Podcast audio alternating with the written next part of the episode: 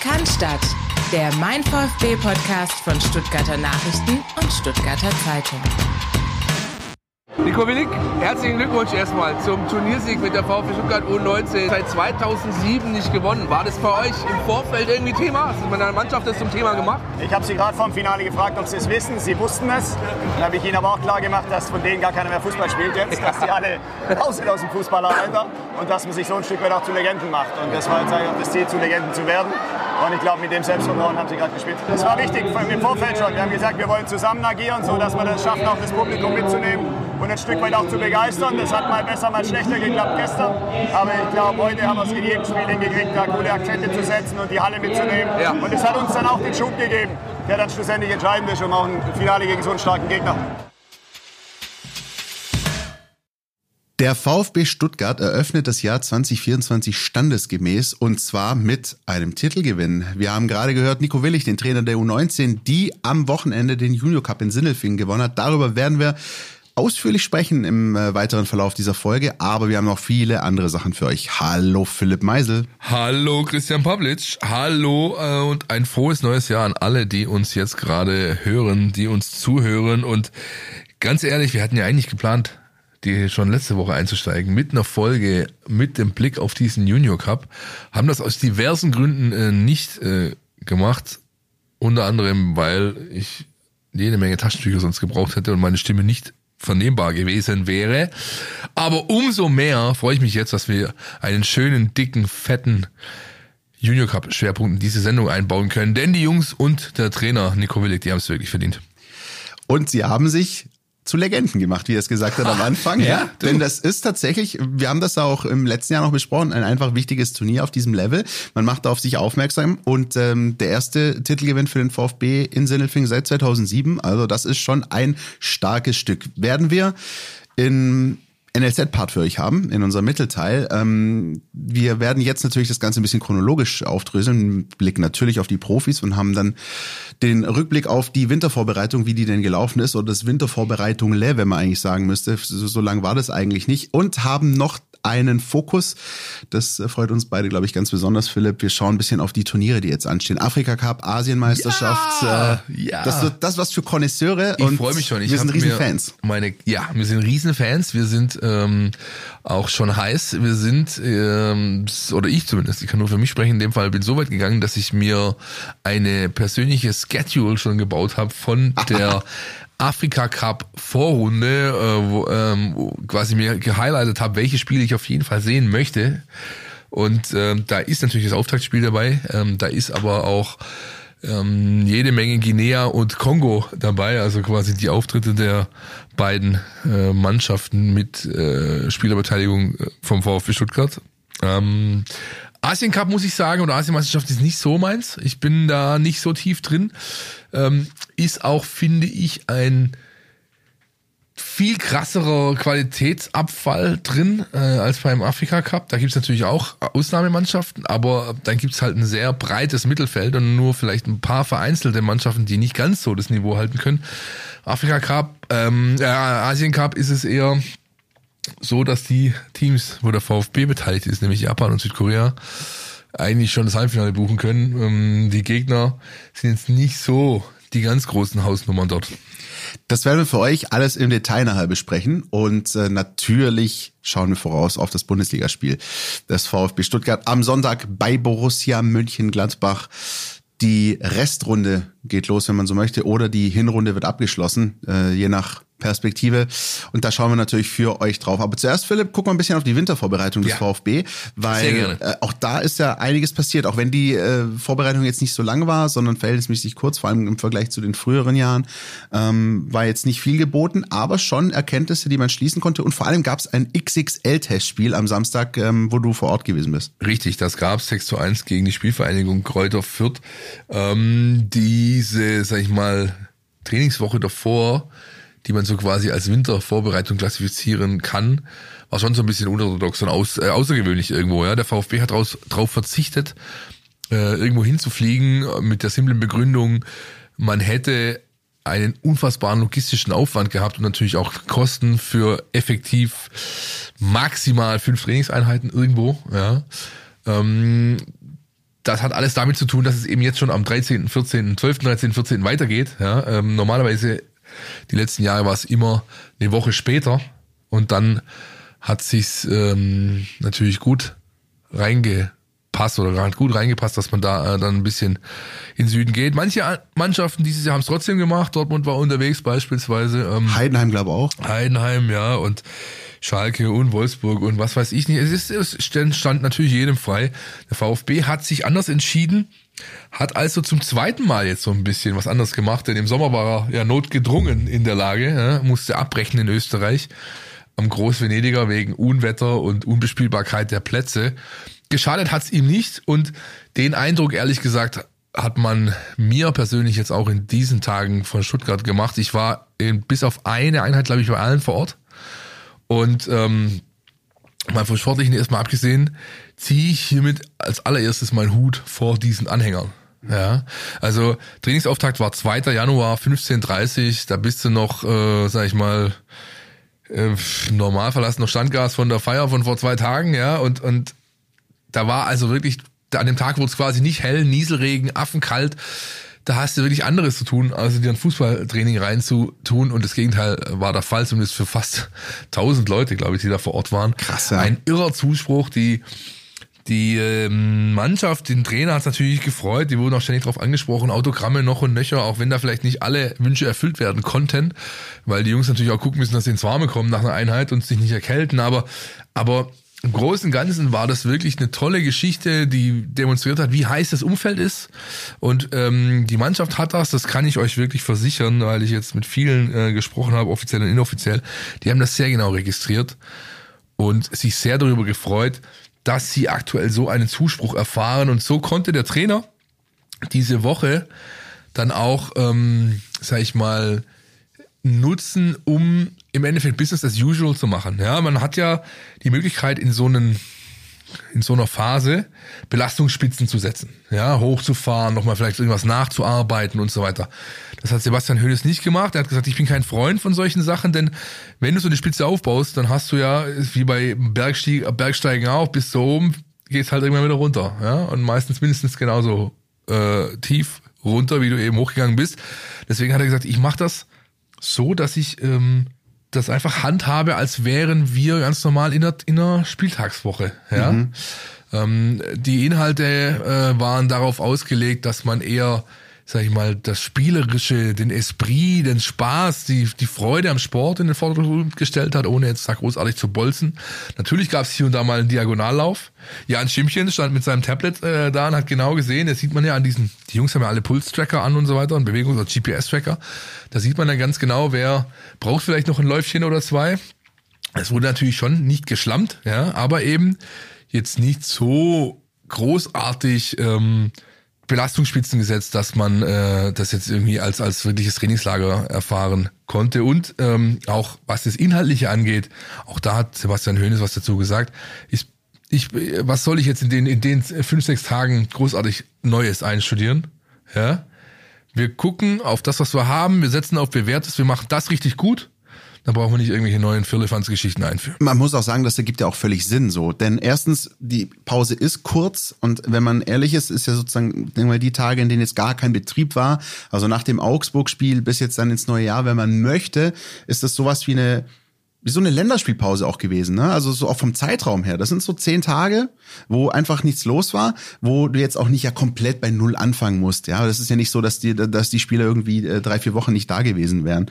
Ähm, und dazu kommt, und das ist ja auch was, was du gerade angesprochen hast, dass es ja bei Sebastian Hoeneß, seit er schon hier beim VfB aktiv ist, merkt man ja immer, dass er dieses Schedule, diesen, diesen Weg hin zum Spiel, zum Wochenende hat. Ja, wenn jetzt nicht gerade eine englische Woche dazwischen äh, liegt. Und genauso ist er das dann eben auch angegangen, ja, mit äh, dem Trainingsauftakt, Vorbereitung, dem Testkick äh, gegen Fürth und jetzt eben die nächste Woche. Und so ist der VfB einfach jetzt schon in diesem Flow.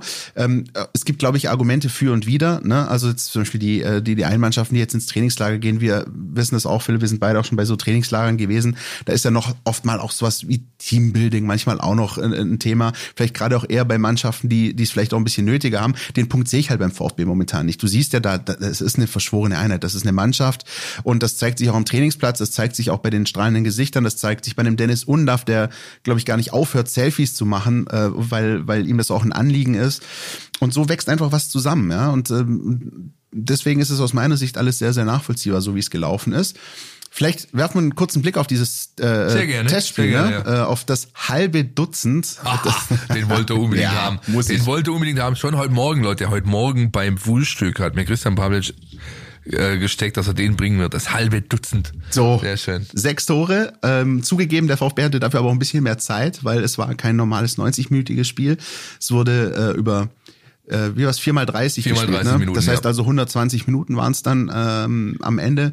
Mm, Und auch da konnte man, denke ich, viele Dinge sehen. Ich habe mir den Stream angeschaut. Ähm, Philipp, du warst vor Ort, du kannst, glaube ich, gleich noch ein bisschen mehr dazu sagen. Was mein Eindruck einfach war, ist ähm, natürlich wie immer Testspiele nicht so hoch hängen, ja, führt aber ein durchaus ambitionierter Zweitligist. Übrigens schöne Grüße an Alexander Zorniger, hat mich auch sehr gefreut, ihn mal wieder zu sehen.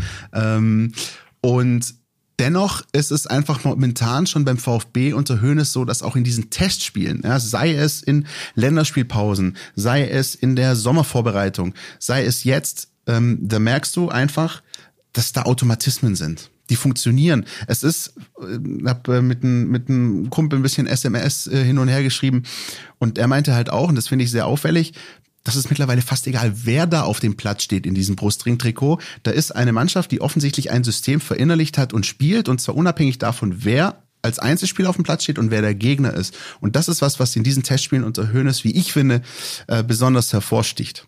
Ja, definitiv kann man so, äh, kann man so äh, wie eine geölte Maschine, Christian. Ja, Ja, eine gut ja, ja. geölte. Und ähm, Da ist so ein Selbstverständnis einfach. Ja, genau. Die, die zocken einfach so weiter. Ähm, es ist natürlich schon auffällig, dass selbst, wie du sagst, ein ambitionierter Zweitligist nicht in der Lage ist, auch irgendwas, da, also nicht mal ansatzweise dagegen zu unternehmen. Die Vierter taten mir leid, taten mir leid, streckenweise. Äh, zumindest in den ersten zweimal 30, weil da war der Erstanzug vom VfB auf dem Platz und auch bei den Viertern war es die Mannschaft, die man in der Liga zu großen Teilen erwarten kann. Die hatten gar keine Chance. Nicht mal den Hauch einer Chance. Und die Art und Weise, ähm, da muss man sich nur das, ich glaube, das war das zweite Tor anschauen, ja, Chip Stenzel auf äh, Fürich, war so ein bisschen so eine Mini-Kopie von äh, Anje auf Fürich bei, beim Augsburg-Spiel. Genau, das ist es. Und, das ist ähm, alles, was, was man schon mal irgendwo gesehen hat, Ja, ja. aber von anderen Spielern. Ja, genau. Und, und du hast halt also mh, schon zwei, drei Jungs drin, die gerade sehr schwer zu verteidigen sind. Also Fürich ist äh, in einer Form, wenn er die hält, herzlichen Glückwunsch an alle äh, Gegenspieler. Und ja. auch an Julian Nagelsmann herzlichen Glückwunsch. Richtig, zum Beispiel, ja. Aber auch, ähm, was man immer so gerne vergisst, ähm, Sagadu, ja, der, der spielt da hinten drin, äh, ist, du, ich ertappe mich dabei, dass wenn ein Ball auf seine Seite kommt oder beziehungsweise äh, er in ein Duell geht, dass ich schon ähm, ähnlich wie bei Nübel auch nach vorne guck. Ich guck schon, was passiert jetzt, weil er eh gleich den Ball hat. Wo kann er was anstellen? Wo hat er Optionen? Weil er einfach diesen Zweikampf gewinnen wird. Ja, also das ist schon äh, frappierend teilweise, macht natürlich großen Spaß, das anzuschauen und vielleicht für mich also zwei Dinge, die wirklich auffällig waren. Zum einen, du hast einen guten Einblick schon bekommen auf das, was äh, Mönchengladbach droht, nämlich eine 4-2-4 Grundordnung mit einer offensiven Viererreihe auf einer Linie, die komplett rochiert, die um sich rum ähm, ständig tänzelt, wechselt, macht und tut, die kaum zu greifen ist, mit ähm, Fürich und Leveling auf den Außen und Milo und Undav in den zentraleren Rollen. Du hast äh, eine rechte Seite, die insgesamt ein bisschen defensiver aufgestellt ist als äh, sonst. Auch da Afrika Cup spielt eine Rolle. Silas ist nicht da. Leveling vorne, Stenzel hinten. Wagnermann äh, wird wahrscheinlich erstmal draußen sein. Und dann, und das war, ähm, finde ich, fast noch auffälliger als ähm, die, sag ich mal, taktisch, technisch, äh, systematischen Dinge. Ähm, du hast keinen großen Abfall gesehen, wenn als der zweite Anzug kam. Ja, also da waren dann Jungs dabei, die hinten dran sind. Ein Milosevic macht plötzlich zwei Tore, ja. Ein ähm, Roh spielt völlig abgezockt. Ein Sterju ist ein Kandidat, den kannst du sofort bringen. Aber auch äh, hinten dran, also ähm, Ulrich, die Benedetto, äh, Raimund ähm, und wie sie alle heißen, ja, da ist nicht mehr viel Leistungsabfall da und das ist natürlich ein sehr, sehr gutes Zeichen. Stergiou ist übrigens einer, von dem ich finde, den haben wir bisher noch gar nicht so im Blick gehabt, auch hier diesen Podcast, du und ich. Aber das finde ich auch sehr, sehr auffällig. Der ist ja schon in sehr, sehr vielen Spielen in der Schlussphase eingewechselt worden und hat das sauber zu Ende gespielt. Ja, auch im Pokal gegen Union und gegen Dortmund und in der Liga auch das eine oder andere Mal. Ähm, und das spricht eben auch für das Grundgerüst einer solchen Mannschaft. Ja, genauso wie Rouault, den haben wir ein paar Spielen gesehen, ein bisschen besser in Köln, ein bisschen äh, nicht ganz so optimal gegen äh, Hoffenheim. Aber im, im Großen und Ganzen ist es einfach so, dass der VfB, und das ist ja auch wichtig, gerade auch für die nächsten Wochen, die kommen inklusive einer englischen Woche mit Pokal und so weiter, dass du eben nicht nur die erste Elf hast, zumal ja jetzt, wenn wir gleich drüber sprechen, vier fehlen werden in den nächsten Wochen, Ja. aber einfach auch dieses, diese, diese Gewissheit für Sebastian Hönes, hey, ich habe hier mehr als nur die erste Elf, sondern ich habe hier einen, einen Pool von 15, 16, 17 Spielern, auf die ich mich da jetzt verlassen kann in den nächsten Wochen. Das ist, glaube ich, ganz wichtig. Wollen wir mal kurz hören, was äh, Sebastian Hönes direkt selbst gesagt hat nach dem Testspiel? Aber sicher doch. Also ein bisschen Probleme gehabt reinzukommen äh, in den ersten fünf Minuten. Ich fand da auch Fürth echt gut, mutig. Äh, aber dann haben wir angefangen, Kontrolle zu übernehmen und äh, ja, echt, echt gut gespielt äh, über, über, über Phasen. Ähm, Kontrolle gehabt, was, was immer wichtig ist und trotzdem Tiefe gehabt. Ähm, Situationen kreiert gegen den Ball fleißig. Ähm, nee, war, war gut, war, war echt über beide Strecken gut. Ich fand auch, wenn man jetzt sagen wir mal das zweite Spiel oder die zweiten 60, auch da ging es darum, die Jungs haben sich reingefeitet. Es war natürlich ein wilderes Spiel, gerade die ersten äh, 20 Minuten. Aber peu à peu haben sie, haben sie sich da reinge, reingearbeitet. Ach, das ist immer hypothetisch. Also die Woche war gut. Ja, wir sind äh, erstens gut durchgekommen, keine Kranken, keine äh, oder kaum Verletzte. Ähm, ist hy- hypothetisch. Ich, ich finde es ein bisschen einfach zu kurz, aber das kann ja jeder für sich entscheiden. Die Frage ist halt, nächste Woche haben wir, glaube ich, wieder minus 6 Grad. Ja, ja, klar. Ja, und dann bist du da vielleicht bei, bei, bei plus 20. Vielleicht akklimatisierst du dich dann nicht, äh, nicht gut. Aber da gibt es, glaube ich, kein richtig und falsch. Wir haben uns jetzt dafür entschieden, äh, das so zu machen. Haben jetzt hier ein gutes Testspiel gehabt. So, das war ja relativ allumfassend. Ja, ähm, ich glaube, mehr gibt's auch gar nicht großartig dazu zu sagen. Vielleicht noch eine Sache. Diese Wochen jetzt, die kommen, wo vier Spieler international unterwegs sind, die werden dem VfB Stuttgart qualitativ nicht den Abbruch tun, den viele erwarten. Das Glaube ich auch nicht. wage ich zu prognostizieren. Ähm, und man muss ja auch mal es so sehen. Du willst ja seit Jahren junge Leute äh, hochkommen sehen, spielen sehen. Was gibt's denn für eine bessere Möglichkeit als Platz drei in der Bundesliga, 34 Punkte, ähm, eine absolut gesicherte Saison, du kannst dir Ausrutscher leisten und hast noch die Situation, dass drei, vier äh, Stützenspieler, Stammspieler weg sind. Also was gibt's Besseres, als jetzt Youngster zu testen und sie wachsen zu lassen? Das ist doch eine ideale Voraussetzung für die kommenden Aufgaben. Philipp, in sechs Jahren Podcast statt. Wie oft haben wir über irgendwelche, auch so Afrika-Cup-Phasen gesprochen oder Länderspiele? Aber so eine Phase wie jetzt war genau. noch nie da. Ja. Und, und genau den Punkt hatten wir gesagt, es eigentlich solltest du es, eigentlich müsstest du es, aber die Tabellensituation hat es nie hergegeben, weil dir immer der Arsch auf Grundeis gegangen ist und weil dir quasi hier Oberkante, Unterlippe das Wasser bis zum Hals stand, weil du im Abstiegskampf warst, weil du 17., 18. warst, weil jeder Punkt zählte, weil die Situation sportlich dramatisch war. Und genau das hast du jetzt nicht. Und deswegen ist es gut, dass du es angesprochen hast, weil genau das ist es. Du bist Dritter, du hast 34 Punkte, du bist safe. Ähm, und das ist die beste, beste Situation, um das alles auszunutzen. Und ähm, deswegen sehe ich dem auch tatsächlich völlig entspannt entgegen. Also auch mit allem, was da jetzt kommt und Afrika Cup, Asienmeisterschaft, wir werden ja gleich auch noch drüber sprechen. Deswegen würden wir jetzt einfach mal ganz kurz Richtung Werbung schalten, um nachher dann, danach dann mit euch Richtung Afrika- und Asienmeisterschaften zu gehen. Philipp Meisel ist schon ganz aufgeregt. Bis gleich. Ihr wisst ja, Freitag ab 1 macht jeder seins. Aber bevor ihr ins Wochenende geht, müsst ihr noch eine Sache erledigen. Eure Mails checken und den Mein VfB Newsletter lesen. Da steht alles drin, was ihr braucht, um rund um die Weiß-Roten mitdiskutieren zu können. Jetzt sofort abonnieren unter meinvfb.de.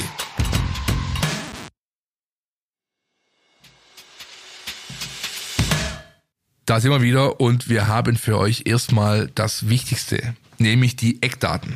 Ja, ja Christian. Pavlic hat das Internet ausgedrückt. Sehr gut. Ja, wir haben einmal die Asienspiele, die laufen vom 12. Januar bis zum 10. Februar. Ähm, es ist ein Turnier, das in Katar gespielt wird. Es hat sechs Gruppen A, vier Teams, die sich um das Weiterkommen streiten, wobei das die meisten schaffen dürften, denn ähm, die ersten beiden kommen sicher weiter, das sind schon mal zwölf Mannschaften, aber um ein Achtelfinale zu spielen, brauchst du 16, also kommen auch noch die vier besten Gruppen Dritten weiter. Ist quasi derselbe Modus wie bei der Euro zuletzt. So sieht's ne? aus, Ja. genau. Ähm, gespielt wird in Katar, das habe ich schon gesagt. Übertragen wird bei Sport Digital. Das heißt, man hat entweder Sport Digital direkt gebucht oder man hat ein The Zone-Abo oder man hat ein Magenta TV-Abo. Da kann man das Ganze nämlich dann im Paket auch mitschauen und vom VfB sind zwei Spieler unterwegs, Christian. Welche beiden sind das? Vom VfB sind zwei Spieler unterwegs und das sind äh, Hiroki Ito natürlich, der zuletzt beim VfB gefehlt hat, ähm, aufgrund einer Verletzung dann direkt auch nach Japan gereist ist und ähm, Woo Young Jong für Südkorea und wir haben es äh, schon zu Beginn, beziehungsweise Philipp, du hast es zu Beginn gesagt, ähm, Japan und Südkorea sind natürlich bei Asienmeisterschaften immer zum Favoritenkreis zu zählen, das sind äh, fast schon gesetzte Halbfinalisten. Ja, ähm, ja, ja, da ist ähm, da ist dann vielleicht noch mal äh, Saudi-Arabien manchmal noch dabei. Da ist, ähm, ich glaube, die Australier spielen damit. Australier ne? spielen mit, ja. die musst du rechnen. Du kannst Irak, Iran, eher Iran, denn Irak kannst du kannst du ein bisschen äh, ähm, ja. Ja. höher ranken. Aber nur mal die beiden Gruppen, schau mal. Ähm, Japan, Hiroki spielt in der Gruppe D. Auch äh, es wird vielleicht nicht ganz fit zum ersten Spiel, aber er wird ein, zwei Gruppenspiele machen. Indonesien, Irak, Vietnam. So, da zittern mir jetzt nicht die Knie. Ja, Nee. als Blue Samurai, ähm, als japanischer Nationalspieler oder Nationaltrainer. Und bei Südkorea, ich meine, ähm, da musst du nur mal die Namen anschauen, die die da, die, die da auf in ihrem Kader stehen haben, ja. Ähm, die spielen gegen Malaysia, Jordanien und Bahrain. Also jetzt ohne despektierlich zu sein, aber das sind oder sein zu wollen, das sind keine Mannschaften, die auf Augenhöhe mit, mit sag ich mal, äh, Mannschaften agieren können, die seit gefühlt 20 Jahren, 25 Jahren in jeder WM teilnehmen, ja, und ähm, auch in der Lage sind, mal große rauszukegeln. Wie viele Wochen, Monate haben wir drüber gesprochen, was Japan mit dem DFB anstellen wird? So, So?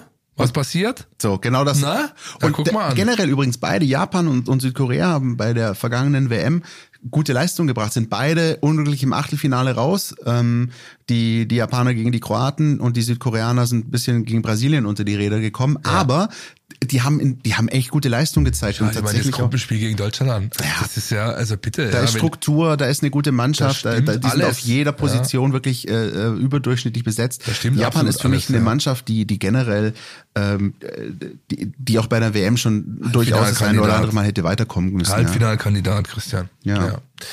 So, ähm, wenn wir mal so ein bisschen ausblicken wollen, dann ist es so, dass, wie gesagt, du kannst beide garantiert fürs Achtelfinale buchen, eh klar, ja. Eigentlich fürs Halbfinale, ja. Auch eine Finalteilnahme von mindestens einer Mannschaft ist möglich. Ich würde sogar spontan sagen, wenn die Australier nicht einen wirklich guten Tag haben, ist das das Finale, ja. Japan gegen Südkorea, wenn es der Turnierbaum zulässt. Ich würde sogar so weit gehen und sagen, ähm, dass Hiroki Ito als Gewinner zurückkommt, wenn nichts äh, großartig dazwischen Ja, kommt. kann schon sein, kann Ja. schon sein, ist richtig. Ähm, dann wäre der mögliche Wiedereinstieg der 22. Spieltag, das ist Darmstadt auswärts, 17. Februar. Wobei man natürlich sagen muss, wenn die tatsächlich bis ins Finale kommen, also am 10. Februar in Katar ein Finale spielen, dann wird weder Hiroki Ito noch Wu Jongjong ähm, in Darmstadt äh, auf dem Platz stehen. Ja, das ist Quatsch, ja, weil alleine der ganze Reise, Hackback und ein bisschen durchschnaufen sollte vielleicht auch noch sein und so weiter. Also da wird's wahrscheinlich eher auf die Woche später rauslaufen, äh, so die beiden unverletzt zurückkommen, dass die wieder Kaderkandidaten sind. Und ähm, damit haben wir eine Parallele eigentlich, die so ein bisschen mit dem Afrika Cup einhergeht. Die spielen zwar vom 13. Januar bis 11. Februar, also quasi fangen einen Tag später an mit ihrem vierwöchigen äh, Tournament, Kontinentalturnier. Aber auch da gilt, sollte Guinea oder sollte die Demokratische Republik Kongo ähm, ähm, im, im, im, im Finale aufschlagen und damit Silas und, und oder Serou Girassi äh, Teilnehmer sein im Finalspiel, dann sind die nicht in Darmstadt äh, im VfB-Kader. Das wage ich, äh, warte, da, da lehne ich mich aus dem Fenster, das wird nicht so kommen. Wobei man natürlich auch hier dann sagen muss, einordnend, also während äh, Japan und Südkorea bei den Asienmeisterschaften auf jeden Fall zum Favoritenkreis zählen, ist es so, dass die Teams von Seru Girassi und Silas nicht zu dem ganz großen Favoritenkreis zählen. Hier auch mal die Gruppen. Das war übrigens die Überleitung, die ich dir gerade hingelegt Ja, habe. Wahnsinn. Danke, Äh, Philipp Meisel. Das kannst nur du. Äh, Gruppe E spielt äh, Kongo zusammen mit Marokko, der Mannschaft, die es geschafft hat, als erste afrikanische Mannschaft ein WM-Halbfinale zu erreichen im vergangenen Jahr. Dann ist noch Tansania dabei und Sambia, die übrigens auch schon mal den Afrika-Cup gewonnen haben. Äh, und in der Gruppe F spielt Guinea mit Gambia, Senegal, die man auch sehr gut kennt, äh, und Kamerun. Das ist, also es sind zwei schwere Gruppen, ähm, wo aufgrund des Modus, der genauso ist wie beim äh, bei der Asienmeisterschaft, genauso wie bei der Euro, also 24 Mannschaften dabei, sechs Gruppen A4, vier besten Gruppen Dritten kommen weiter, ist also jetzt nicht ausgeschlossen oder sogar durchaus möglich, dass die beiden Teams auch von Silas und Serugi Rassi das Achtelfinale erreichen. Und was dann passiert, ist natürlich K.O.-Runden typisch, äh, weiß man nie, kann man nicht vorhersehen, aber man muss sagen, ähm, dass jetzt äh, Guinea und Kongo nicht die ganz großen Favoriten sind beim Afrika Cup, das sind andere Philipp, oder? Ja, also ich- also äh, äh, bei bei bei äh, in beiden Gruppen jeweils einer. Ich meine, Senegal ist Titelverteidiger, ja, und und Marokko ist WM-Halbfinalist. Also äh, ich sehe es nicht ganz so wie du. Ich sehe die beiden Gruppen nicht gleich stark. Ähm, die Killergruppe, die Todesgruppe, wenn man so möchte, hat Seru Girassi erwischt mit Guinea. Ähm, Gambia, Senegal, Kamerun. Du hast trotzdem für die Mannschaft von Guinea übrigens die Jurtus, die Windhunde. Ja, die, die afrikanischen Mannschaften haben alle so schöne Spitznamen. Großer Fan. Ich habe Ähm, mir sagen lassen, unser Sportchef wollte äh, das als wunderschöne Bildergalerie zusammenstellen. Ja? Stimmt, ihr kriegt eine Klickstrecke über alle äh, teilnehmenden Teams beziehungsweise ihre Spitznamen. Da ist alles dabei von Blackstars über Windhunde, über äh, Wüstenfüchse, über ja. Also, Mein absoluter Favorit schon immer die unzähmbaren Löwen. Ja, richtig. Ja, Kamerun. Kamerun. Kamerun. die unzähmbaren Löwen, die, die mal bei einer WM mit einem Trikot auflaufen wollten, das ohne Ärmel auskam und an der Seite so äh, Schlitze hatte, als hätte ihnen eine Löwenpranke die reingerissen. Ja, geil. Von Puma waren die. Es waren so, also so Onesies quasi. Du bist, also es war ein Stück, also du bist reingestiegen, Hose, Oberteil war eins. Und äh, aber der FIFA hat FIFA hat dem Ganzen ähm, einen Riegel vorgeschoben. Die mussten sich dann andere Trikots machen lassen. Spießer. Ja, richtig. Ähm, wo war ich stehen geblieben? Also Bei der Gruppe, bei der genau, Todesgruppe. Die, die, die, ähm, Guinea haben trotzdem eine Chance, über den äh, Gruppen-Dritten-Regelung weiterzukommen, aber du musst vier Punkte holen. Jetzt hol mal vier Punkte, Gambia, Senegal, Kamerun. Also ähm, Gambia muss, das ist dann Pflichtsieg, dann musst du gegen den Titelverteidiger oder äh, gegen Kamerun, eine der traditionell stärksten Mannschaften da unten, musst du einen Punkt holen aus zwei Spielen. Das ist möglich, aber Wobei man an der Stelle auch sagen muss, dadurch, dass die beiden ähm, VfB-Akteure in der Gruppe E und F spielen, das ist jetzt was für Konnoisseure, Achtung, aber sind es ja die beiden Gruppen, die als letztes Ja. äh, im Einsatz sind. Also die Gruppen A bis D haben vorher gespielt und Ja. ähm, ihr kennt es ja von den letzten Europameisterschaften, das ist dann so, dass man ja schon mittlerweile diese Tabelle der Gruppen Dritten macht und da kommt es dann hin und wieder schon vor, dass aus den Gruppen D, E, F ähm, schon das eine oder andere Unentschieden hinten raus mal gespielt wird, wenn beide, zum Beispiel spielen beide Mannschaften gegeneinander, die haben drei Punkte, wissen, wenn wir beide vier haben am Ende, dann kommen wir weiter. Ja. Ähm, also durchaus möglich, sage ich mal, dass, äh, dass äh, sich Guinea vielleicht in die Situation manövriert, sagt, man hat drei Punkte und hat vom letzten Spieltag die Chance, mit dem Remis weiterzukommen. Dann sehe ich das schon für möglich. Ist auch eine äh, Chance für Girassi, der jetzt im letzten Vorbereitungsspiel sich verletzt hat, auswechseln lassen. Die Verletzung, die wohl nicht so heftig sein soll, also nicht so heftig wie die von Boniface von den Nigerianern, der heimgeflogen ist und operiert wurde, dass er vielleicht diese, dieses Zeitfenster aufgrund der Gruppen, Gruppe F später dran zu kommen mit den Spielen nutzen kann für sich, um, um fitter zu werden. Wird man alles die nächsten Tage sehen. Äh, wie gesagt, ab dem Wochenende geht's los und ich bin ehrlich gesagt heiß wie Frittenfett. Die Kongo-Gruppe, also die Gruppe E, die sehe ich wie gesagt nicht ganz so stark. Klar, du hast, ein, du hast ähm, aktuell vom letzten Leistungstest, wenn man so möchte, der WM gesehen, äh, stärkste afrikanische Mannschaft drin, Marokko, absoluter Titelkandidat. Ja. Aber dann hast du Tansania und Sambia. Ich würde so weit gehen zu behaupten, wenn die Kongolesen sich nicht allzu dämlich anstellen, dann ist da sogar ein zweiter Platz drin. Ja, ja. Und äh, das hieße für Silas auf jeden Fall dann Achtelfinale. Ähm, und auch da, wir haben es ja vorhin schon gehabt, terminlich gilt dasselbe. Also sollten alle vier Mannschaften mit VfB-Beteiligung in das jeweilige Finale kommen, dann sind es insgesamt sechs Partien, die äh, sie dem VfB fehlen würden, nämlich Gladbach jetzt dann zum Wiedereinstieg, Bochum am 20. auswärts, Leipzig zu Hause, 27.01. dann Freiburg am 3. Februar auswärts, Bayer 04 im DFB-Pokal, 6.2. auch auswärts und Mainz 05, das Heimspiel am 11. Februar. So wird's aber nicht kommen. Ja, braucht man natürlich nicht drum reden. Die werden früher wieder da sein. Aber auch dann gilt, wenn sie früher kommen, ähm, nicht gleich das nächste Wochenende, das nächste Spiel mit ihnen rechnen. Die werden ein paar Tage zur Akklimatisierung brauchen und auch bekommen, ehe sie dann wieder vollwertige Kandidaten sind und Einsatz spielfit, wie äh, ähm, Der Louis van Gaal. Louis van Gaal äh, gesagt hat, spielfit für das nächste VfB Liga oder Pokalspiel. Er ist ja stark. Müller ist fit, aber er ist nicht spielfit. ja, das war gut. Ja. Ähm, übertragen wird auch der Afrika Cup bei den Kollegen von Sport Digital, dementsprechend auch zum Beispiel zu äh, erhalten über The Zone. Also ich kriege jetzt kein Geld von denen, aber der VfB spielt am kommenden Wochenende am Sonntag, das kommt auch da. Also wenn ihr irgendwann, also wenn sich die Gelegenheit für so einen Testmonat bietet, dann vielleicht jetzt, wenn man durchaus interessiert ist, so wie wir beide am Afrika Cup. Ähm, und dann möchte ich aber noch was sagen an der Stelle. Eine Wenn- Sache noch, Ja, gerne. Bitte, ich habe auch noch eine Sache, aber du zuerst. Ähm, ja, okay, dann mache ich zuerst. Ähm, und zwar, äh, wenn man sich so manchmal ein bisschen umschaut, auch so ein bisschen äh, rumliest, ähm, dann, dann lese ich manchmal und auch unter Fans, auch unter VfB-Fans, so eine Tendenz raus, die mir nicht ganz so gefällt. Und zwar dieses, hoffentlich fliegen die da raus, hoffentlich kommt er schnell möglich zurück, hoffentlich.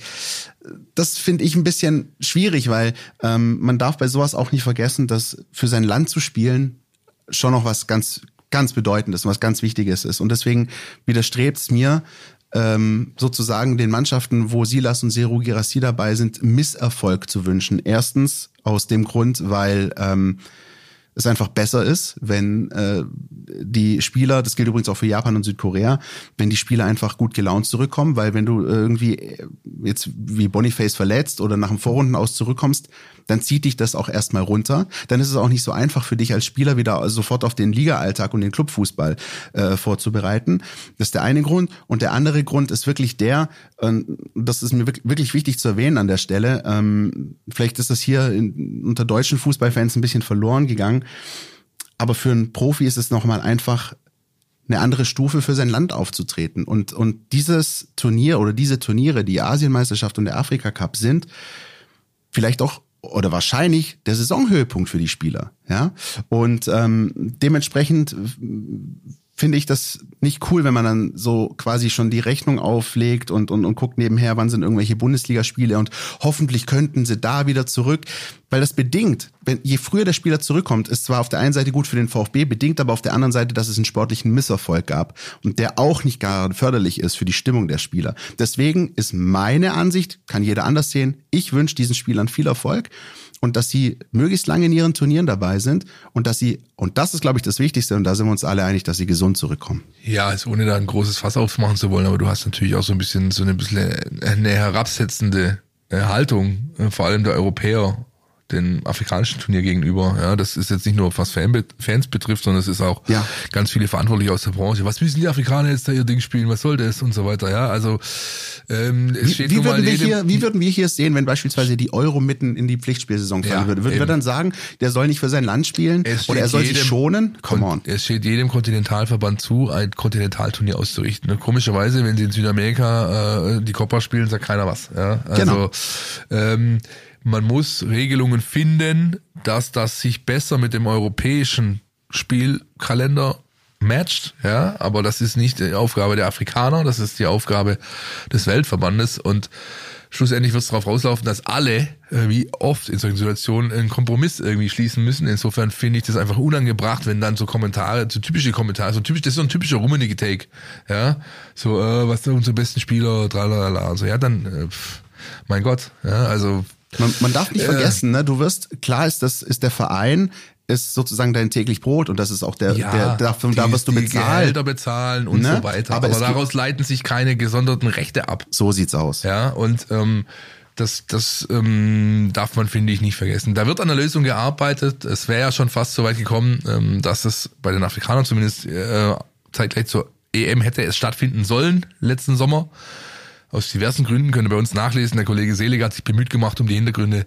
Ist dann doch nicht so gekommen. Äh, vielleicht wird es aber zukünftig so. Insofern ähm, mal schön die Füße stillhalten erstmal und genießen, dass man da Fußball sehen kann, der noch so ein bisschen unorthodox ist. Nicht so Taktikgeschiebe die ganze Zeit, äh, nicht so dieses klassisch äh, die UEFA äh, Euro Vorrunde, wo jedes zweite Spiel zum Einschlafen ist, sondern da geht's einfach ein bisschen unorthodoxer, ein bisschen ursprünglicher zur Sache, äh, gerade in Afrika bei den Spielen. Und das ist sehr schön anzuschauen, wenn zum Beispiel ein Spieler äh, wie Stanley Ratifo, ja, der ja. für den ersten CFR Pforzheim in der Oberliga auf Tore jagt, geht und seines Zeichens die Nummer eins im Sturm für Mosambik ist, dann auf sag mal, europäische Spitzenklasse trifft, die sich in einer tunesischen Mannschaft versammelt oder so. Das ist einfach top, ja, und das, das äh, sollte man genießen und deswegen mal alle anderen Dinge vielleicht ein bisschen hinten anstellen. Dem habe ich nichts hinzuzufügen, aber ich glaube, Philipp, äh, das hat man, glaube ich, so ein bisschen rausgehört. Wir werden die eine oder andere Minute vor der Glotze verbringen. So ist es. Und das, was ich eigentlich sagen wollte vorhin, weswegen ich, ich habe auch noch was zu ja, sagen. Genau. Wir müssen natürlich der Vollständigkeit halber, wenn wir schon die Jurtus nennen, ja, die guineische äh, Nationalmannschaft beziehungsweise ihren Spitznamen müssen wir natürlich auch die für das Kongo nennen. Das sind die Diable Rouge, also die roten Teufel. Das Kaiserslautern Afrikas, Geil. Wo, wo Silas mitspielt quasi. Ja. Und äh, das, das war's schon. Ja, aber das immerhin. Ich hätte das gerne noch erwähnt gehabt. Habe ich jetzt hiermit getan. Weiter, nächster Punkt. NLZ News.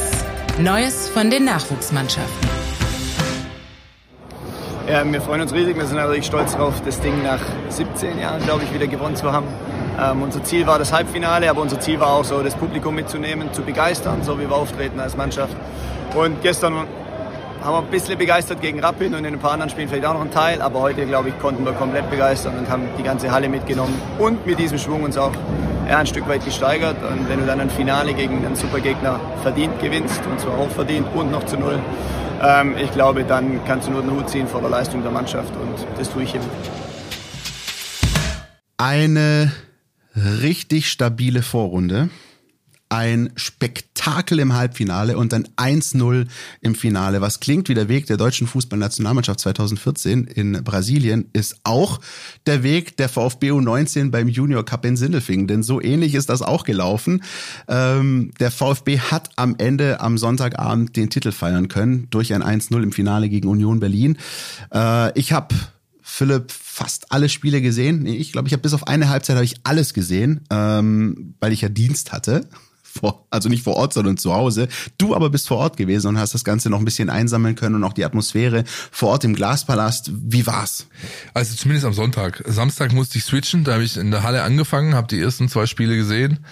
Einmal VfB gegen Heidenheim, einmal äh, Rapid gegen Brøndby. Da haben wir erst schon wieder beide gedacht, ne, äh, Rapid wird äh, nicht aufzuhalten ja, sein, ja, aber genau, es kam dann anders. Ja, kam anders. Ähm, ähm, dann bin ich zum Testspiel runter, ja, der Profis nach, nach Stuttgart und dann ähm, Sonntagmorgen wieder in die Halle. Ähm, ja, so ein bisschen zwiespältig, ehrlich gesagt. Ich fand das Teilnehmerfeld nicht so stark.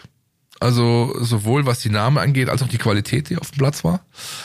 Ich fand, äh, Rapid ist unter Möglichkeit geblieben, wo sie stark angefangen haben, aber halt auch äh, da eine Delle drin gehabt, ja, die sie mehr gekostet hat. Die hätten eigentlich auch das Finale packen können. Ähm, dann habe ich eine Ticket-Policy gesehen, äh, die mich Fragen zurücklässt. Ähm, ja, die Halle war äh, zu keiner Zeit voll. Sie war zu keiner Zeit äh, mehr als zwei Drittel gefüllt. Ähm, sie war weit entfernt von Zuständen wie früher, als man, äh, sage ich mal, 1000 Stehplatztickets über Hallenkappa verkauft hat, du dann im Tagesverlauf in dieser Halle quasi nicht mehr umfallen konntest. Also das Gegenextrem. Ja. Oder in den Fanblocken von, genau, von Galatasaray. Ja. Und Achtung, Dinamo Zagreb, äh, ja. durchaus die eine oder andere äh, atmosphärische so Beilage aus. gegeben wurde. Das war alles nicht gegeben und ich weiß nicht, ob sich... Ähm, die Veranstalter allen voran Mercedes-Benz damit einen Gefallen tun, das so weiterzumachen oder, oder nochmal zu machen, weil das natürlich eine Wirkung hinterlässt vor den Fernsehbildschirmen. Aber die Karten aber waren verkauft, ne? Die Karten waren verkauft. Offiziell galt es als ausverkauft. Offiziell ähm, sagte man uns, das wäre so gewollt gewesen, ja, um, sag ich mal, dieses völlig vollgepfropfte zu vermeiden. Dass du aber dann ähm, selbst im Halbfinale, im Finale äh, in den Kurven leere Ränge siehst, das ist, glaube ich, nicht Sinn und Zweck der Übung. Ja? Und es wären auch äh, wirklich noch ähm, also genügend Platz gewesen, um, um äh, da noch Leute unterzubringen und das, ja, muss, muss der Veranstalter selber wissen. Ich fand, es war so ein kleiner Kratzer an der ganzen Geschichte und da geht es auch um Renommee, weißt du? Also wenn, wenn du bist jahrzehntelang die Nummer eins, was diese Turniere angeht, aber das sehen halt andere auch und ähm, die können dir halt einen Rang ablaufen.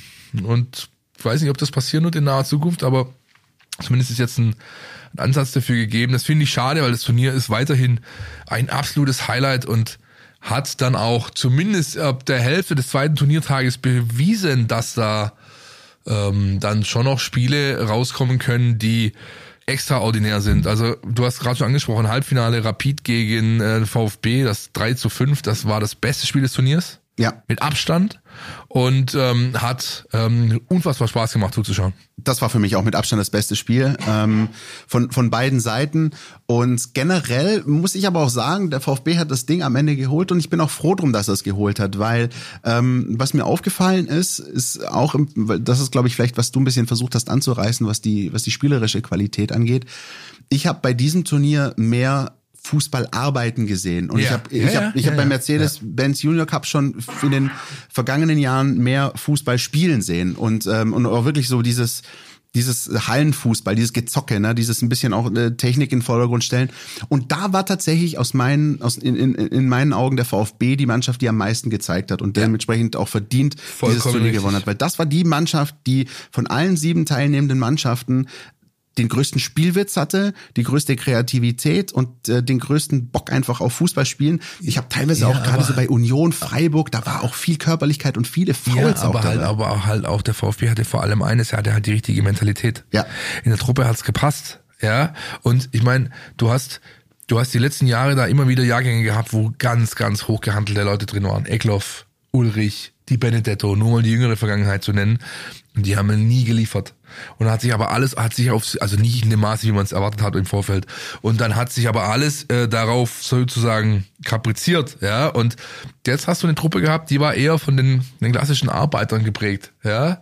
Ein, äh, ein Tom Barth, ein, ähm, ein, ein äh, Dimi Mitakidis, ähm, ja, das sind alles St. John. ja, Rawley St. John, genau, das sind alles, also ich will nicht sagen Bieder, aber das sind einfach die Jungs, die die die klassischen, äh, ähm, äh, sag ich mal, Tugenden eines Fußballspiels eher hochhängen, denn diese, ähm, die oder andersrum, die beiden Spieler, denen man nachsagt, hochtalentiert zu sein, die es schaffen könnten, dies, das und so weiter, nämlich Benny Buakshi und Jarzinho Malanga, das waren die blassesten in dieser Truppe. Ähm, der Nico Willig, der sagte mir noch so, du, ich, die hatten Abschlusstraining in Ruid am Freitag. Ne? Also einen Tag vor Turnierstart in Ruid in der Halle oben. Das konnte ja nur ein Erfolg werden, So. wenn man sich in Ruid vorbereitet. Der sagt der Nico mir, der äh, äh, Malanga muss bei diesem Einheit Dinge gemacht haben, die nicht von dieser Welt waren. Alle waren überzeugt, das wird der Spieler des Turniers, wenn der so weitermacht. Und der hat zwei Tage lang, der hat, der hatte, der, ich habe die ganze Zeit gedacht, wann findet er jetzt eigentlich den Hebel von der Handbremse mal? So, ja, also das, klar hat er hier und da auch mal ein bisschen was aufblitzen lassen, aber er war nicht dominant, er war nicht prägend, der war nicht so auffällig, wie es sich ähm, angedeutet hat und der ist im Endeffekt ja auch, ähm, also der ist deutscher Nationalspieler, der ist, der ist, äh, der war äh, d- d- einer der Typen da unten, von denen man sagt, okay, das, der hat zumindest alle Anlagen, die es braucht, um wirklich mal durchzukommen. Und ähm, das war zu wenig. Und wenn ich dann eben schaue, wie sich ein, äh, ein, ein, ein Bart beispielsweise da präsentiert hat, der so zum zweiten Mal in Folge teilgenommen hat, muss ich sagen, alle Hüte, die ich habe, die ziehe ich da. Ja? Und selbst hier die, die Biene Meier, ja, Spitz, äh, teaminterner Spitzname, ich glaube, Tobi Ratgeber hat ihm, ihm, äh, ihm verpasst, für Timo Ulpins, den Torhüter, ja, weil er dieses gelb-schwarze Trikot anhatte, diese äh, blonden Locken und er lief auch in der Halle, wenn er nicht gespielt hat, mit so einer, mit so einem riesigen schwarzen Kopfhörer rum, deswegen haben sie ihn alle Biene Meier genannt, ja. Der wurde, der wurde Keeper des Turniers, ausgezeichnet als bester Torhüter, hat auch das erste Turniertor erzielt als Torhüter, das allererste, das Turnier eröffnet, das 1 gegen Heidenheim, aber das ist jetzt auch kein Spieler, dem man auf dem großen Feld die ganz große Karriere voraussagt, im Gegenteil, ja. Aber er hat es dann wiederum geschafft, bei diesem Turnier über diese zwei Turniertage starke Leistungen anzubieten und sich dann auch verdient diesen diesen Titel äh, des besten Keepers ein, ein, eingeheimst. Also das ist schon auffällig gewesen, dass diesmal eben eine Mannschaft, der man jetzt nicht attestierte im Vorfeld das sehr, sehr ähm, ähm, hochbegabt und begünstigt zu sein, dass sie es diesmal geholt hat. Zum ersten Mal seit 2007, zum sechsten Mal insgesamt und zum fünften Mal äh, ähm, äh, unter Nico Willig. Das war das sein fünfter Versuch. Jetzt hat es endlich geklappt mit dem Titel. Also auch herzliche Glückwünsche an dieser Stelle an den Herrn Jugendtrainer. Und Ja? bei äh, Nico Willig, wir hatten ihn ja vor ein paar Wochen auch bei uns im Gespräch, äh, ich habe da auch wieder den Pokal willig gesehen. Erinnerst du dich an, äh, als wir ihn Ja. gefragt haben, ne, DFB-Pokal und so weiter? Das merkt man, dass das, und wir haben ihn ja auch ganz am Anfang gehört äh, mit der Ansprache an, ans Team. Das ist einfach ein Trainer, der lebt für solche Pokalwettbewerbe, für solche Turniere. Komplett im Tunnel. Ja? Du hast ja, ich habe da also Innenraumzugang, kann mich also auf der Tatanbahn bewegen, direkt am Spielfeldrand und so weiter. Und dann siehst du auch die Mannschaft, wenn sie sich aufwärmen, sind direkt neben dir und so.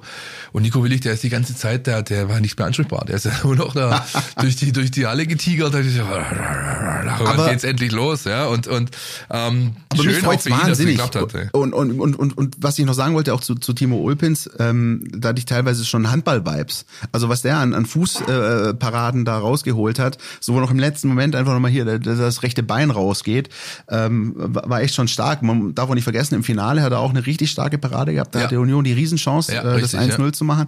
Und, und dann holt er den Ball raus, war glaube ich noch im ersten Durchgang. Äh, sonst wäre man vermutlich mit dem Rückstand in die Pause gegangen. Also äh, ganz, ganz wichtig. Und dann ähm, finde ich deine Eindrücke schon ganz interessant. Auf der anderen Seite sehe ich das jetzt tatsächlich ähm, gerade auch mit Blick auf den VfB als solchen, ähm, kristallisiert sich da wirklich immer mehr ähm, diese, dieses Bewusstsein raus, dass die Mannschaft der Star ist. Das Ja, merkt man genau. auch beispielsweise, wenn man sich die Torschützen aus den ganzen Spielen anschaut. Also äh, der VfB hat, äh, um das nochmal aufzudröseln, beim, äh, beim Junior Cup ist gestartet mit 2-2-1-Siegen gegen Heidenheim, gegen Rapid in der Vorrunde und dann gab es drei Unentschieden gegen Brøndby, äh, gegen Menu und, oh, wobei Menu darf man nicht sagen, habe ich ja gelernt von Philipp Meisel, gegen Manchester United und gegen den. SC Freiburg und dann eben also zwei Siege, drei Remis und dann das Halbfinale, das 5-3 gegen Rapid und das 1-0 gegen, gegen Union.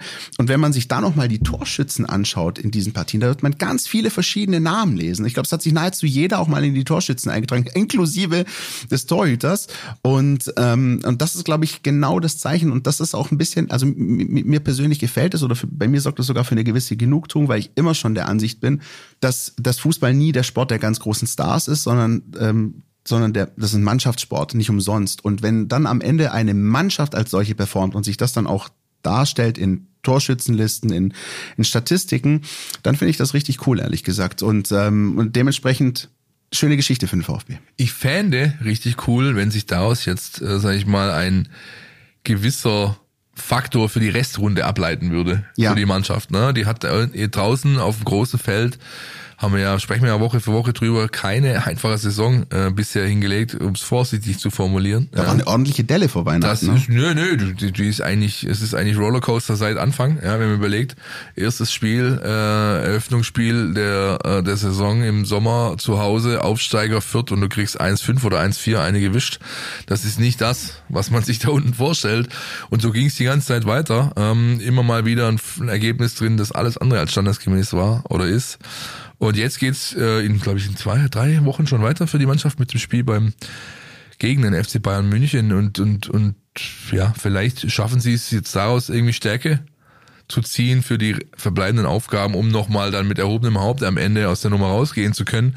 Denn schlussendlich bleibt's ähm, für die Mannschaft ähm, ja so, dass sie eine Schwellenmannschaft ist. Das heißt, es geht darum, jetzt für die Einzelnen, klappt der Sprung, komme ich in den Profibereich, schaffe ich zumindest äh, es mir einen Platz im U21-Kader zu erzocken und das ähm, ist ja jedem zu wünschen. Insofern ähm, drücke ich da alle Daumen, dass die Mannschaft nochmal so ein bisschen sportlich auf dem großen Feld die Kurve bekommt in der Restrunde und auch gute Ergebnisse einfährt. Und dann reden wir vielleicht in äh, ja, ein paar Jahren auch nochmal anders über sie, wenn ich gleich äh, den Vergleich ziehe zu 2007. Das war das letzte Mal, dass der VfB dieses Turnier gewonnen hat. Da waren Leute drin wie Feisthammel, äh, Frank Lehmann, der ist glaube ich noch Ersatzkeeper in Sandhausen. Ähm, und dann wird's schon so langsam eng bei mir. Also da ist, ah, Matze Jeißle, der jetzt in Saudi-Arabien sein Geld als Trainer verdient. Also da ist, da ist ähm, keiner dabei gewesen, der die überragende Fußballerkarriere hingelegt hat. Ein paar waren an der Schwelle, ein paar waren Zweitligaspieler. Matze Jeißle, wär bei ihm wäre es vielleicht am weitesten gegangen, aber da hat das Knie nicht mitgespielt, da hat dann die Karriere schnell beenden müssen. Ja, es ist natürlich dieser Mannschaft zu wünschen, dass da ein bisschen mehr rauskommt. Und wir werden es in, keine Ahnung, acht, neun, zehn Jahren wissen, wenn wir drauf zurückblicken. Jedenfalls ähm, habe ich äh, Leute gesprochen, die so ein bisschen eine Parallele gezogen haben. 2-7 letzter Junior Cup Titel, 2-7 letzter deutscher Meistertitel. Na? Parallele, Parallele, Parallele. Wer weiß, ist es ein Omen? Ist natürlich nicht seriös zu beantworten. Was ich weiß, wir haben mit einem gesprochen, der weiß ganz genau, wie man 2-7 Titel holt. Und der blickt so ein bisschen jetzt schon auf die Restrunde voraus, auf den VfB Stuttgart und äh, den hören wir jetzt.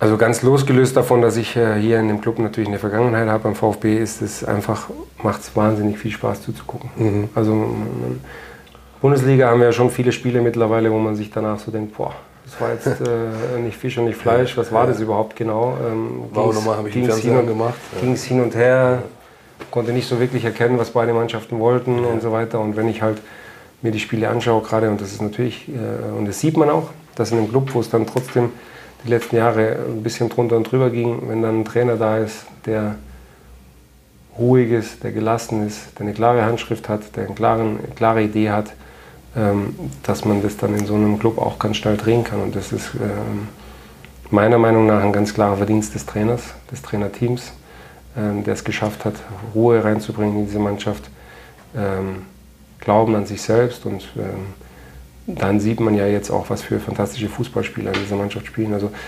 ähm, ohne, ohne jetzt äh, äh, ins Schwärmen zu geraten, weil ich äh, eine Vergangenheit im Club habe. Ich glaube, dass der VfB Stuttgart im Moment ganz, ganz verdient äh, in dieser Top-4-Gruppe unterwegs ist, weil sie einfach eine unglaublich attraktive Hinrunde gespielt haben. Lass uns mal da bleiben. Was glaubst du, was drin ist für die Truppe ja. und was wünschst du dir als Ex-VfB? Schwierig, weil jetzt kommt ein Transfermarkt, der nicht einfach wird für den VfB. Ja. Die werden jetzt ein paar Schutzschilder brauchen. Ja. Äh, ähm, das ist ja auch immer so, wenn du dann als Mannschaft, als Überraschungsmannschaft eine Saison spielst, dann es weckt Begehrlichkeiten, weil die Spieler natürlich nicht, noch nicht die Marktwerte haben, die sie eigentlich verdient hätten und äh, ähm, für die anderen Clubs dann gefundenes Fressen auch ist, solche Spieler zu verpflichten. Mal schauen, wie resistent sie sind, äh, wer alles da bleibt, um dann zu sehen. Aber auch, ich glaube, dass mit diesem Trainer und mit dieser Einheit, wie sie im Moment sind und sie, was sie darstellen und was man so von außen so sieht und das Gefühl hat, glaube ich, selbst wenn ein, zwei weggehen, werden die eine sehr, sehr konstant gute Saison zu Ende spielen. Mario Gomez war das, deutscher Meister mit dem VfB Stuttgart 2007 und auch zugegen im Sindelfinger Glaspalast. Philipp Meisel hat ihn abgegriffen und sich seine aktuelle Meinung über den VfB geholt, die durchaus, äh, soll man sagen, äh, Mario Gomez ist überzeugt, sagen wir es so. Ja, der ist überzeugt, der ähm, schaut gerne auf seinen alten Club ähm, und ich glaube, er hat so ein bisschen schon äh, die Flatter, denn es dauert nicht mehr allzu lang, bis der VfB zum Rückspiel gegen Leipzig antritt. Da ist Mario aktuell technischer Direktor Profifußball, nennt man es, glaube ich. Ähm, und ob das nochmal so einfach für Leipzig ausgeht, das wage ich zu bezweifeln an dieser Stelle. Und ich glaube, das weiß er auch. Es wird endlich mal Zeit für den ersten VfB-Sieg, ja. Aber äh, das ist in ein paar Wochen Thema das Spiel gegen RB Leipzig äh, aus VfB-Sicht, was jetzt erstmal Thema ist. Das ist das Spiel bei Borussia Mönchengladbach und darüber sprechen wir nach der Werbung.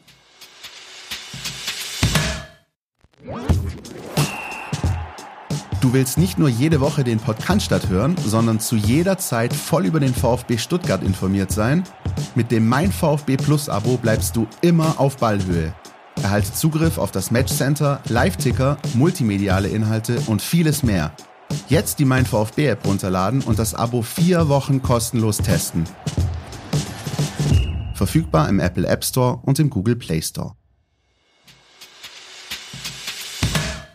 Die jungen Wilden bei den Fohlen, so äh, die landläufige Spitznamen dieser beiden Truppen, die jetzt da am Sonntag aufeinandertreffen. Heute haben wir es aber mit Spitznamen. Ja, ne? ja, ich, finde, ich mag das. Grundsätzlich ein gutes Thema, finde ich. Ja. Ähm, was ist von den Fohlen, Christian, zu erwarten? Ich würde so weit gehen zu sagen, zumindest mal spielerische, solide spielerische Qualität. Oder? Ja, ja, solide spielerische Qualität. Ähm, darf natürlich nicht vergessen, dass jetzt eben dieses Päuschen dazwischen war. Ich muss ganz ehrlich zugeben, viel habe ich sie nicht gesehen und wenn ich sie gesehen habe, waren sie ein bisschen äh, wundertütenmäßig. Also da, ich glaube, da gab es mal ein Freitagsspiel 2-2 gegen Mainz. Ähm, dann ähm, liefern sie plötzlich ab und, und, und, und zu Hause sind sie eh zu viele mit dem Stand. Ich glaube, das wissen auch die Bayern sehr gut, schon seit Jahren. Und, und trotzdem haben sie viele, viele Spiele gehabt, wo sie ja, nicht gut aussahen oder ist tatsächlich so ein bisschen graue Maus mäßig. Man muss bei Borussia Mönchengladbach, glaube ich, immer so ein bisschen im Hintergrund den Kontext äh, behalten. Da wussten viele, dass das jetzt die klassische Übergangssaison werden könnte. Ich glaube, von der haben da viele gesprochen. Beim VfB kennt man das auch von vor ein paar Jahren. Da gab es auch mal sowas wie Übergangssaisons. Ähm, aber bei ihnen ist es, glaube ich, wirklich eine klassische Übergangssaison. Also eine, äh, eine Spielzeit, in der sie ähm, schauen, dass sie keinen äh, Stress ganz nach unten haben, dass sie da nicht in den Strudel geraten. Da sind sie auf einem ganz guten Weg. Aber für weiter oben, also Stichwort äh, internationale Plätze, reicht's auch nicht ganz. Und so stecken sie in der Tabelle irgendwie genau da, wo sie hingehören, wo sie sich aber gerade auch, glaube ich, auch ein bisschen sehen. Da geht man sehr pragmatisch um, wenn man sich da so ein bisschen umhört in Mönchengladbach. Ähm, aber dennoch ist es auf jeden Fall keine einfache Aufgabe, vor allem mit so einem Kaltstart und dann auch noch auswärts ähm, in Mönchengladbach. Der VfB hat definitiv die Mittel, äh, da was zu holen, aber Obacht ist geboten. Ja, das ist deine Meinung. Deine ähm, ist anders. Ja, meine ist anders oder auch die des unseres geschätzten Kollegen, der äh, es mit Gladbach hält, der sagt, das ist eine Kirmestruppe, lass mich in Ruhe denen. ja, aber, Nein, aber der, der Understatement ist, ist auch sein zweiter Vorname. Ja, richtig. Nein, es ist tatsächlich so, dass dass die Mannschaft, ähm, ich finde auch, wir können eigentlich gleich die Frage beantworten, wie der VfB knacken kann, ja, weil äh, Gladbach ist eine Mannschaft, die, ich will nicht schön Wetterfußballer sagen, aber es ist eine Mannschaft, die braucht einen gewissen Flow, um gut zu sein. Wenn man ihn den nimmt oder beziehungsweise ihn gar nicht erst gestattet, dann hat die nichts zu melden, diese Truppe, weil Umbruchssituation, weil ähm, sich, sag ich mal, das stabile Gerüst, eine Hierarchie, eine Achse in der Mannschaft, die du brauchst, erst wieder rausbilden muss, weil der Trainer ebenso ist, wie er ist. Der setzt eher auf die feine Klinge, denn auf robustes Arbeitertum. Ähm, die, die es rechten könnten äh, in diese Richtung äh, Arbeitertum, äh, Stichwort sind zu alt. Ja, ähm, ein Kramer beispielsweise, der spielt nur noch eine Nebenrolle dort. Ja. Ähm, das ist übrigens, äh, wenn ich da ganz kurz reingehen darf, Philipp, das ist was, wo ich tatsächlich kein wirkliches Match sehe zwischen dem Trainer und seiner Idee und der Mannschaft, die er zur ja, Verfügung richtig, hat. Ja, richtig, ne? richtig, genau. Und das ist eine Truppe, die, die brichst du mit Wucht die brichst du mit, mit, mit Einsatzwillen, mit Gier. Ähm, den, wenn du den nicht wirklich die Luft zum Atmen lässt, dann hast du die in der Tasche relativ schnell auswärts und daheim. Und das kann der VfB aktuell, weil er hat eine gute Mischung zwischen wir haben spielerisch richtig was auf dem Kasten. Wir haben aber vor allem halt auch, äh, sind wir in der Lage, in den ersten 15, 20 Minuten beispielsweise eine Intensität zu fahren, die den Gegner erdrückt.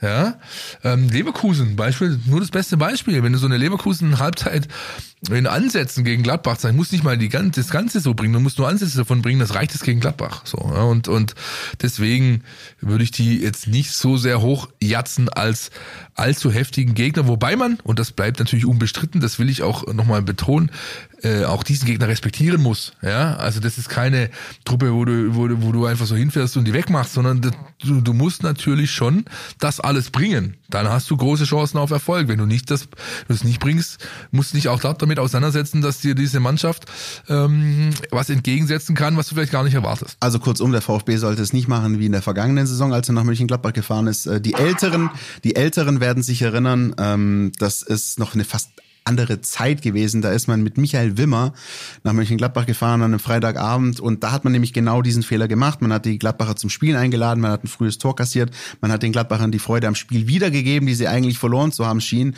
und hat dann am Ende 3-1 verloren, wo übrigens der Kollege, von dem du vorher gesprochen hast, neben mir im Stadion stand und ob eines 3-1 Heimsiegs immer noch gesagt hat, diese Kirmestruppe. Also er war selber nicht, er wusste selber nicht, wie, wie Gladbach dieses Spiel gewonnen hat und vielleicht wusste man auch beim VfB nicht, wie er es verloren hat. Ähm, aber das ist wirklich ein Paradebeispiel, auch wenn es eine ganz andere Zeit ist, aber ein Paradebeispiel, wie man es nicht machen soll, ja. dass der VfB aber da mittlerweile die Schritte gegangen ist Richtig, und, und ja. weiß, wie man es macht. Äh, ich glaube, das haben man gesehen und das hat man auch beim VfB in dieser Saison auch auswärts schon häufig genug gesehen. Ich kann, ich darf gar nicht dran denken, dass wir hier in 271,5 Folgen, wie oft wir über die Auswärtsmisere des VfB gesprochen haben und mittlerweile auswärts, zack, zack, zack, da kommen die Punkte. Da ist der VfB richtig gut unterwegs und wieso nicht auch am Sonntag? Lass uns hören, was äh, Felix aus den Datenbanken rausgekramt hat, bitte. Der Mein VfB Gegnercheck. Unser Blick in die Datenbank. Es geht wieder weiter. Die Bundesliga startet nach der Winterpause mit dem letzten Hinrundenspiel. Auswärts bei Borussia Mönchengladbach für den VfB. Ein Traditionsduell. Bisher gab es 54 Spiele in Gladbach, 15 Siege, 19 Remis, 20 Niederlagen. In den letzten 10 Spielen gab es 4 Niederlagen, 4 Unentschieden und 2 Siege. Das 2021 und 2012. In der ewigen Tabelle der Bundesliga steht der VfB auf dem vierten Platz, die Borussia auf Platz 5. 18 Punkte Vorsprung haben die Stuttgarter hier. Aktuell ist das Duell von Platz 12 gegen Platz 3. Der VfB hat mit 34 doppelt so viele Punkte auf dem Konto. Hierbei unterperformen beide Teams leicht. Die Fohlen haben bisher 1,55 Punkte weniger geholt, als zu erwarten war und der VfB 2,17 weniger. In dieser Expected Points Tabelle bleibt Gladbach auf Platz 12. Der VfB erhöht sogar auf Platz 2. In der Jahrestabelle 2023 haben die Schwaben die Gladbacher auch abgehangen. Platz 5 mit 53 Punkten gegen Platz 11 mit 38 Punkten. Rein ins Duell Duell am Sonntag. Tabellennachbarn sind die Teams in den Gesamtmarktwerten, Platz 8 gegen Platz 7 in der Bundesliga. Gladbach trifft am zweitmeisten der Liga per Kopf, vier Plätze vor dem VfB. Die Borussia trifft öfter in der ersten, der VfB öfter in der zweiten Halbzeit. Gladbach kassiert gleich viele Gegentore in beiden Halbzeiten, der VfB doppelt so oft in Halbzeit 2 wie in Halbzeit 1. Die Borussia hat die zweitbeste Chancenverwertung in der Liga mit 14,6 Prozent, der VfB folgt mit 12,2 Prozent auf Platz 4. Trotz acht Plätze Unterschied hat die Borussia nur sechs Treffer weniger erzielt. Im Ballbesitz ist wieder das Duell Platz 12 gegen Platz 3. Beide Teams gewinnen viele Zweikämpfe, Platz 6 gegen Platz 3 in der Liga. In den gewonnenen Kopfballduellen sind die Clubs Tabellennachbarn. In der Laufdistanz ist Gladbach leicht besser, in den Sprints und intensiven Läufen ist der VfB besser, Platz 17 und 16 gegen Platz 12 und 11. Die Partie dürfte von nicht allzu vielen Fouls am Gegner geprägt sein, Platz 15 gegen Platz 16 heißt es hier im Liga-Vergleich. Bei den Karten sind die Gladbacher allerdings auf Platz 7, die Stuttgarter auf Platz 18. Die Schwaben können einen neuen Rekord aufstellen. Noch nie holten sie mehr als 35 Punkte in einer Hinserie. Aktuell sind es ja 34. Die Bilanz des VfB in den ersten Spielen nach der Winterpause ist allerdings ausbaufähig. In den letzten zehn Saisons gab es nur zwei Siege, zwei Remis und sechs Niederlagen. Doch der VfB ist ja auch nicht mehr der VfB der letzten zehn Bundesliga-Saisons. Das war der geschätzte Kollege Felix mit den Zahlen, Daten und Fakten zur Elf vom Niederrhein. Und ähm, dann wären wir jetzt bei den Spielern, auf die ein besonderes Augenmerk zu richten gilt am Sonntag um 17.30 Uhr im Borussia Park. Und Philipp, da hast du dir natürlich einen ausgesucht. Es konnte kein anderer sein. Ja, ich, ja, stimmt. Ja. Stimmt. Wenn man mich kennt, äh, hätte man im Vorfeld schon wissen können, wen ich mir aussuche, nämlich Rocco Reitz. Nicht nur wegen seinem Pornodarstellernamen, sondern einfach, weil er ein, ein Typ ist, die Geschichten musst du einfach gut finden, ja. Er spielt im Gefühl seit der F-Jugend für diesen Club, ähm, war dann irgendwie Gewinner der Vorbereitung, wurde da so reingespült und plötzlich reüssiert er, um es wie Herr äh, Seigler auszudrücken, in der Bundesligamannschaft und das nicht allzu schlecht. Vor allem hat er halt was, also neben dieser Story, die natürlich super ist, ja, äh, hat er halt das, was finde ich ganz oft solche Nachwuchsleute Talente ausmacht. Er ist, äh, er ist unbekümmert, er ist, er ist frech, er ist, er ist äh, keiner, der sich großen Kopf macht, sondern rausgeht und zockt. Und das ist manchmal einfach der beste Weg. Ähm, lass dich von deinen Gefühlen leiten, lass dich, lass, lass, äh, lass den Kopf außen vor, ähm, dass du ich mal, athletisch in der Lage bist, da sowieso äh, mitzumachen, ist, steht ja außer Frage, sonst wärst du nicht da auch klar. Und ähm, er hat halt was Unorthodoxes was für den Gegner manchmal sehr gefährlich sein kann, weil es schwer zu greifen ist. Ja, das äh, erinnerst dich noch an das Bremen-Spiel, da habe ich von Justin Jinma gesprochen. Ja, mhm. ähm, der sehr ähnlich, Ex-Dortmunder, der jetzt da in, in, in Bremen derjenige ist, der die Highlights setzt als Einwechselspieler, äh, manchmal auch von Beginn an und ähm, es ist erst wenige Tage her, da kamst du mir, oh, die habt mir jetzt ein paar Mal angeguckt, stimmt, du hast recht, der ist echt derjenige, welcher gerade bei Bremen. Und ähm, jetzt ich will, das sage ich jetzt nicht, weil ich mich loben möchte, im Gegenteil, aber es ist halt die gleiche Story. Ja, es ist ein junger, unbekümmerter Kerl, der da irgendwie plötzlich mitmischen darf und eben was auf den Platz bringt, das einen Unterschied ausmachen kann. Und das gilt für Rocco Reitz genauso. Und ich glaube, es ist auch einer, der vielleicht auch das zukünftige Borussia Mönchengladbach symbolisieren kann. Also Rocco Reitz ist so einer, der könnte das Gesicht der neuen ja. Borussia ja, sein. Ja. ja. Und weißt du, an wen er mich, sorry, wenn ich reinkrätsche, weißt du, an wen er mich erinnert, optisch? Nee, Aber eben auch von Position äh, und so. Sag mal. Ex-Gladbacher, äh, dann später beim HSV und anderem. Ach, Jetzt, ja. glaube ich, Co-Trainer in Österreich irgendwo. Ich weiß, wen du meinst, aber der Name fällt mir nicht ein. Soll ich, soll ich, Ja. soll ich? Marcel Ketteler. Marcel Ketteler, natürlich. Ja, richtig. Äh, aus äh, Zeiten, als äh, die Borussia auch noch ein bisschen erfolgreicher unterwegs Ja, und war. er hat doch, war der nicht bei diesem legendären äh, 4-4 gegen Juve beim HSV äh, damals? Ja, ja, ich glaube, ich glaube, da war er auch ja, dabei. Anyway, jedenfalls Marcel Ketteler ähm, und Rocco Reitz wurden bei der Geburt getrennt, äh, ähm, auch wenn sie 15 Jahre auseinandergeboren wurden. Das, das ist auch das, was man über äh, Jamie Leveling und äh, den Zehnkämpfer Neugebauer sagt. Ja, ne? richtig. Aus, Den neuen sehen sich auch VfB wahnsinnig ähnlich. Olympioniken, da könnt ihr euch mal freuen. Also wenn ihr im Sommer äh, ein bisschen Olympia schaut, dann habt ihr da einen VfB-Athleten mit absolutem äh, äh, Titelpotenzial, nämlich Leo Neugebauer aus Moosberg ist er, glaube ich, original. Äh, die letzten Jahre in, äh, an der Uni gewesen in den USA und absolutes Zehnkampfmonster. Einer der äh, Titelkandidaten für Gold im kommenden Sommer bei den Spielen in Paris. Also sollte jemand Leo Neugebauer und Jamie Leveling nebeneinander zur selben äh, Zeit am selben Ort sehen, dann info at meinvfb.de. Nehmen wir gerne an. Ja, richtig. Ähm, Rocco Reitz, sehr interessanter Name, wie ich finde. Ich habe mir bei den Gladbachern ähm, den Spieler rausgesucht, von dem ich finde, dass er noch so das letzte Überbleibsel an spielerischer Stärke ist. Also an vielleicht von dem, was, was ähm, Seoane Seoane heißt er, der Trainer, ähm, gerne hätte, ähm, aber nicht mehr im Übermaß hat in seiner Mannschaft. Und äh, das ist äh, Florian Neuhaus, der auch als Stratege ganz gut unterwegs ist, der einer der Leistungsträger in den vergangenen Jahren bei Gladbach ist und wo man aber gemerkt hat, dass äh, der ganzen Mannschaft natürlich äh, so ein Abgang äh, wie jetzt von Jonas Hofmann wahnsinnig schmerzt und wahnsinnig wehtut. Da fehlt ihnen schon einer. Aber Florian Neuhaus ist wirklich einer, der da äh, die Fäden in der Hand hält, der so ein bisschen auch noch das Brain äh, der Mannschaft ist. Und den musst du äh, in Schach halten. Und da sind wir wieder bei meinem Lieblingsthema ähm, der Zentrale. Denn ähm, ich glaube, das ist auch was, was man beim VfB in dieser Saison absolut als Muster erkennen kann. Wenn die Zentrale funktioniert, funktioniert der VfB. Und dann ist das Ergebnis in den allermeisten Fällen sehr, sehr positiv. Wenn die Zentrale nicht ihren besten Tag hat, wie zum Beispiel in München vor Weihnachten, dann geht das in die Binsen. Und deswegen ist das, glaube ich, ein ganz, ganz elementarer Punkt in ist, dem Fall. Ist eigentlich eine geile Zentrale, ne? Jule Weigel und Ja. äh, Flo Neuhaus, beide äh, Ex-60er aus der tollen Jugendarbeit von 1860, ähm, beide Nationalspieler, äh, schon mal im, zumindest im Dunstkreis der Nationalmannschaft schon gewesen, äh, beide in der Lage, ähm, Spiele zu entscheiden, aber beide halt auch irgendwie, wenn es drauf, wenn es eng wird, too weak, ja, denn denen fehlt nicht, denen fehlt dieses, die, die, die diese äh, Widerstandsfähigkeit, diese Resilienz, wenn du die, das ist so ein Typ, wenn ich früher gegen so Typen gespielt hätte wie Flo Neuhaus oder Jule Weigel, weiß ich ganz genau, ich kann dem vielleicht technisch, taktisch nicht das Wasser reichen, von der Qualität her auch nicht, aber wenn ich den zweimal dreht, wenn der Schiri nicht guckt, dann habe ich ihn in der Tasche, so, ja, und, und, und, Genauso sind die Typen auch. Die sind an, an guten Tagen sind die Weltklasse, sind das potenzielle Nationalspieler. An schlechten Tagen kicken die halt wie jeder übliche Kreisligist. So. Und das ist das, was der geschätzte Kollege meint mit der Kirmestruppe.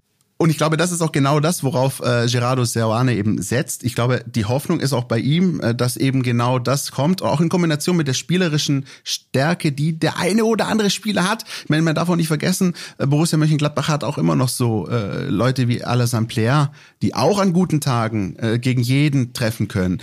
Ähm, und es gibt auch immer noch äh, Spieler, die an einem guten Tag jedem, auch dem VfB gefährlich werden können. Aber nach all dem, was ich bisher gesehen habe in der Saison, ähm, müsste tatsächlich, ehrlich gesagt, so ein, so ein Heidenheim-Sonntag rauskommen, damit das äh, nicht gut ausgeht oder damit der VfB nicht zumindest äh, punktet da am Niederrhein.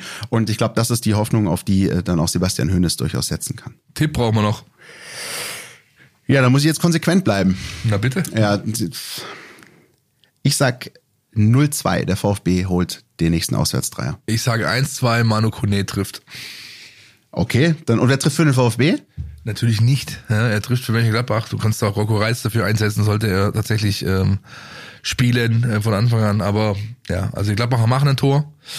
Und der VfB wird eins mehr machen. Und ich äh, kann mir auch vorstellen, dass Chris Führig äh, möglicherweise dem Spiel seinen Stempel aufdrücken könnte. Möglich. Beziehungsweise ich bin gespannt, wie die, wie die Gladbacher ihn in den äh, Griff kriegen wollen, weil gerade Chris Führig ist einer gewesen. Auf den bin ich sehr gespannt, weil er wirklich vor Weihnachten wahnsinnig heiß gelaufen ist. Ähm, auch, auch in den Spielen, Beispiel, auch gegen Augsburg generell, nicht nur das Tor, die Leistung äh, von ihm war echt stark. Und ich hoffe, hoffe, dass ähm, er und nicht nur er, sondern natürlich auch die Mannschaft daran anknüpfen kann. Das ist doch ein wunderschönes Wort zum Sonntag. Sonntag 17.30 Gladbach. Das äh, Spiel, das quasi die Hinrunde abschließt, oder? Ist es doch? Ich meine, danach kommt keins mehr und das ist ja dann das letzte des 18, äh, 17. Spieltags. So ist es. Das ist der 17. Spieltag ja. und danach geht's direkt weiter. Ich meine, muss man sagen, das Startprogramm für den VfB ist ein bisschen complicated, wenn man es so möchte, denn er hat von den ersten fünf Pflichtspielen jetzt sind vier auswärts. Ähm, dazu kommt natürlich jetzt äh, nach äh, dem Gladbach-Spiel geht's nach Bochum zum Rückrundenauftakt. Dann ähm, kommen die Leipziger. Und dann Freiburg und dann, auswärts, Pokal, und Pokal bei Leverkusen, Leverkusen ja. auswärts.